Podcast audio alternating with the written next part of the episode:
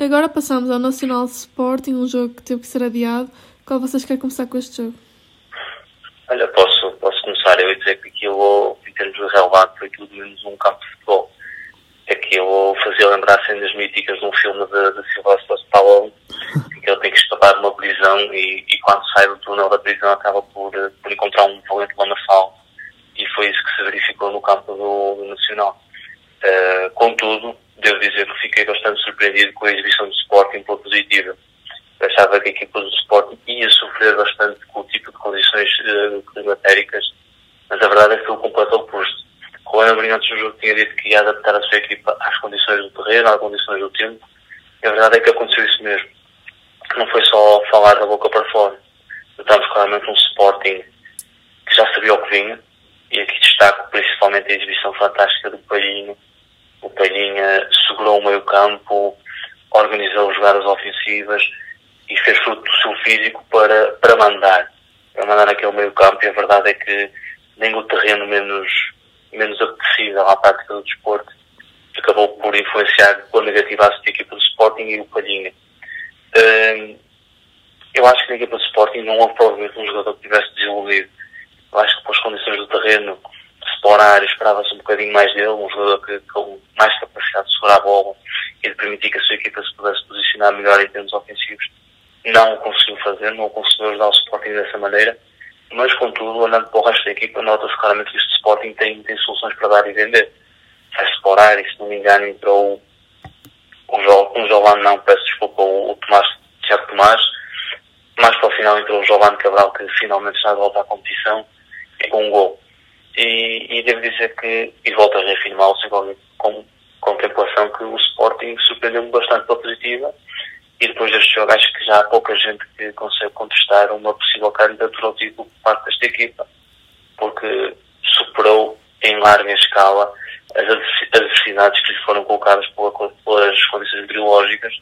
E devo dizer que por outra, por outro lado, a equipa nacional desapontou-me um bocado porque é uma equipa mais habituada a estas condições é uma equipa que jogava em casa, é uma equipa que está a fazer um bom campeonato, na minha opinião, e esperava, sem dúvida alguma, um bocadinho mais. Contudo, neste momento olhamos para este Sporting e percebemos claramente que é uma equipa que pode estar a perder algum fogo, mas está longe, muito longe de acusar alguma fadiga e neste momento perfila-se como um grande candidato, está em primeiro, enquanto lá estiver será sempre um grande candidato a esta conquista e, e tem tudo, tem tudo, juventude, tem experiência e só tem um caminho e esse caminho é dos bons resultados e boas exibições, que é o que tem feito até agora. Claramente foi um excelente jogo de, de polo aquático. Há muito que não vi um jogo tão bom de polo aquático, já faz tempo. Uh, mas agora, sem brincadeiras, foi um, foi um jogo onde o Sporting mostra que é claramente candidato ao título. Num, num terreno completamente adverso e, e, nas condições que estava, ganhar na raça é muito importante e viu-se muito espírito campeão neste jogo e tem que se dar mérito também ao seu treinador que cada vez surpreende mais aqueles mais desatentos, mas tem feito. Ele é raro, é raro enganar-se numa abordagem ao jogo, é muito raro. Embora quando se engana, não abdica do seu modelo de jogo, é aquilo e vai aquilo. Mas eu neste jogo queria destacar muito a entrada do 11 de, de András Sporar. Um, Ruben Amorim tem apostado mais por Tiago Tomás, porque é um avançado mais completo muito raçudo, sabe receber, sabe atacar a profundidade, tem técnica, tem gol, tem um bocado de tudo, mas para terrenos pesados, arcos por ar, foi uma excelente opção porque tem muita maior capacidade de segurar a bola do que o Tiago Tomás e isso foi vital, na minha opinião, para o jogo do Sporting. Um jogo muito direto e muito a vida de Palhinha, que Palhinha ganhou imensas bolas, foi um guerreiro no meio da lama, foi um jogador que, tem, que cresceu imenso nestes dois anos em Braga,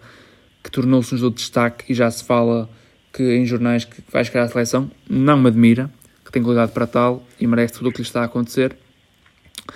Uh, olhando mais para o jogo em si, uh, falo também do Nacional, que o Nacional, como o João disse, desiludiu-me, desiludiu confesso, que é uma equipa que, que individualmente não é nada demais, e um jogo que me tem desiludido muito é Brian Roches, que me recorda por sua primeira época na Primeira Liga, há dois anos, que chegou a marcar 11 golos, que era um jogador que eu admirava porque é um avançado que tem um bocadinho de tudo, é rápido, é bom de jogo aéreo, tecnicamente não é muito evoluído, mas é um avançado muito interessante para a maioria das equipas da Primeira Liga e acaba por me desiludir esta época. Não sei que, que é aquilo, aquele cabelo e aquela barba lo, loiros. Eu acho que ele está mais preocupado em jogar futebol do que, do que esses penteados, porque um jogador que apenas tem um golo esta época,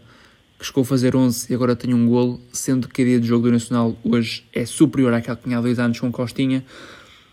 não se compreende e a culpa tem que ser claramente dele e é um jogador que me tem desiludido muito, ao contrário do outro avançado Brian Riascos, que, que me tem um,